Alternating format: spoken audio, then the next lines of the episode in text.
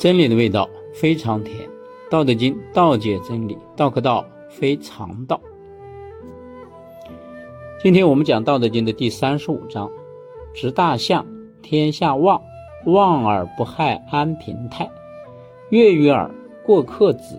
道之出口，淡乎其无味；视之不足见，听之不足闻，用之不足记。这一章主要是有两个字，第一个字就是“天下望”啊，我们一般都念“往”啊，它是念四声的，我们一般人都念成三声了啊。念成三声的“往”呢，就是过往啊；那念成四声的“望”，它就是归向的意思。呃，归顺于什么？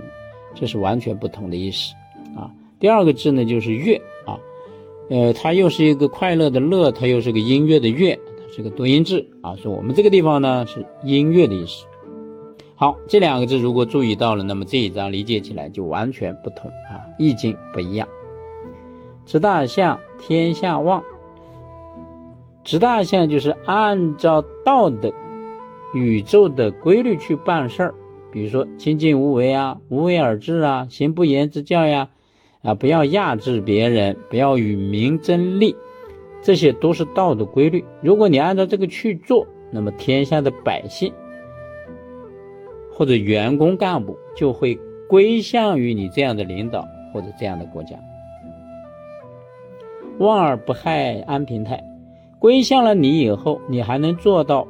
不妨碍他们，不伤害他们的正常生活或者他们正常的生存条件，你不会伤害的话，那么天下就会太平，啊，那么国家呢，呃，这个治理呢就会保持这种通达通畅。悦于耳，过客之，音乐也好，歌舞也好，啊，和这些引诱人的食物也好，这些都会引起人的这个欲望，啊。能够让那些路过经过的人呢，都会留住自己的脚步，啊，比如说你这个吃的好吃的，大家看到好吃的都不想走啊，啊，比如说听到好的音乐或者看到跳跳舞，比如说广场舞，大家看到就想看一看，哎，怎么跳的这么好，我也想想了解，想学习，所以音乐也好，歌舞也好，食品也好，是最容易打动人、吸引人的有形物质。道之出口。但乎其无味，然而道却不同啊！这个地方强调道跟这个是不一样的。如果你要用语言来表述道的话，那道就特别写的那么清淡无味。视之不足见，你要去看呢，观察它呢，又好像看不到道的存在。听之不足闻，你要用耳朵去听道的声音呢，就好像又听不到，也听不见。